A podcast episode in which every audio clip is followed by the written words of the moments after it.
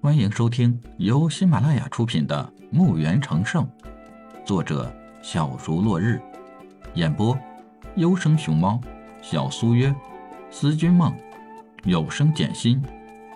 欢迎订阅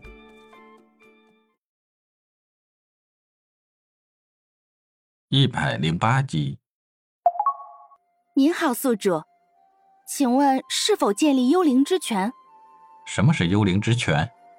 你好，宿主，幽灵之泉类似大地灵乳，它是幽魂浓缩的精华，可以帮助亡灵生物快速提升。用幽灵之泉炼制的丹药，可以大幅度提高亡灵法师的修为、疗伤。好的，那就建立幽灵之泉。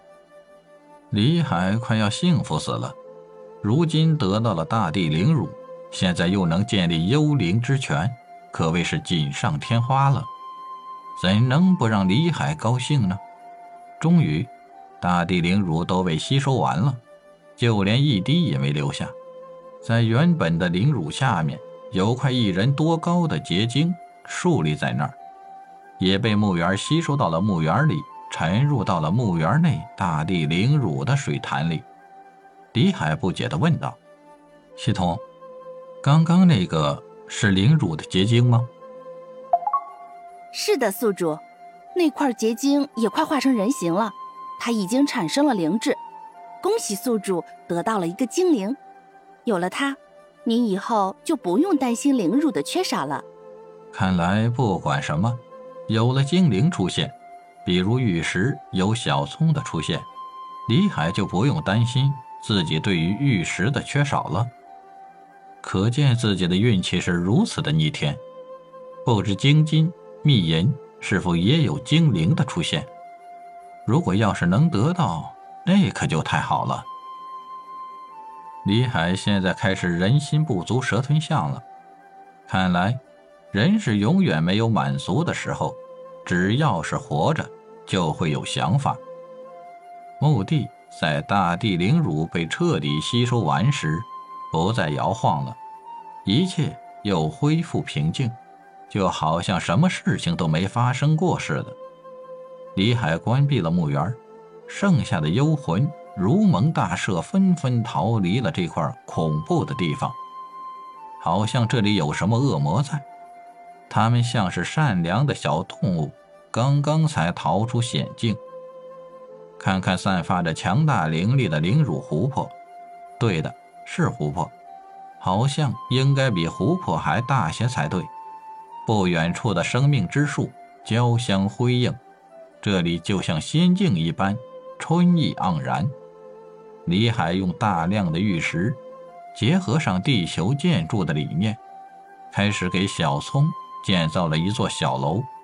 足足花去十天的时间，李海用极品五彩玉石，为小葱建造了一座豪华的三层楼房，竖立在灵乳湖。和生命之树中间，这里就没有一丝的墓园死气，根本不像是墓园。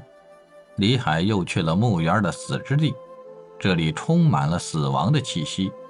强大的幽灵湖坐落在山脚一旁，浓重的死气形成了迷雾，四处环绕，让这片死地更加的恐怖。而这一切对于李海这个宿主。没有半丝的影响，在这里，它就是天，就是规则，没有谁可以抗拒它。就算某方的主神进入了墓园，他也得俯首称臣，否则就是他的消散之日。系统，我想把修炼塔搬迁到生之地和死之地中间，可以吗？当然没有问题，宿主，在这里，只要您愿意。可以随意改动一切建筑物的。把修炼塔搬到了生之地和死之地中间，是为了莉亚、德鲁、小星，还有老大他们想的。毕竟，把修炼塔建在死之地，对他们会很不舒服。如今建到了两地中间，就方便多了。以后，路亚、德鲁、小星还有老大他们从生之地进入修炼塔内，就更加方便了。如今的墓园已经扩大了很多，都赶上这个大陆的面积了。接下来，李海就想着以后把整个自由之城搬进墓园里，这样，李海就不用来回跑了，也不用再为他们的安全担心了。至于生之地和死之地中间，李海隔出了一道透明的光墙，把两个地方分开，以免有人误入死之地，那就不好了。李海把炼气室、医疗室、修炼塔全部注入了大量的能量，改造提升一番，这几个地方也都升了一级。看看搬迁到生之地和死之地中间的修炼塔，李海感觉到很是满意，索性。就把炼气室、医疗室也搬迁到了生之地和死之地中间，为以后方便。当然，这一切只是在李海的一念之间就完成了。李海又在生之地意念一动，生之地就有了许多高山、瀑布、河流、树林，这些都是用大量的能量转换而来的。不知不觉中。李海创造了一方小世界。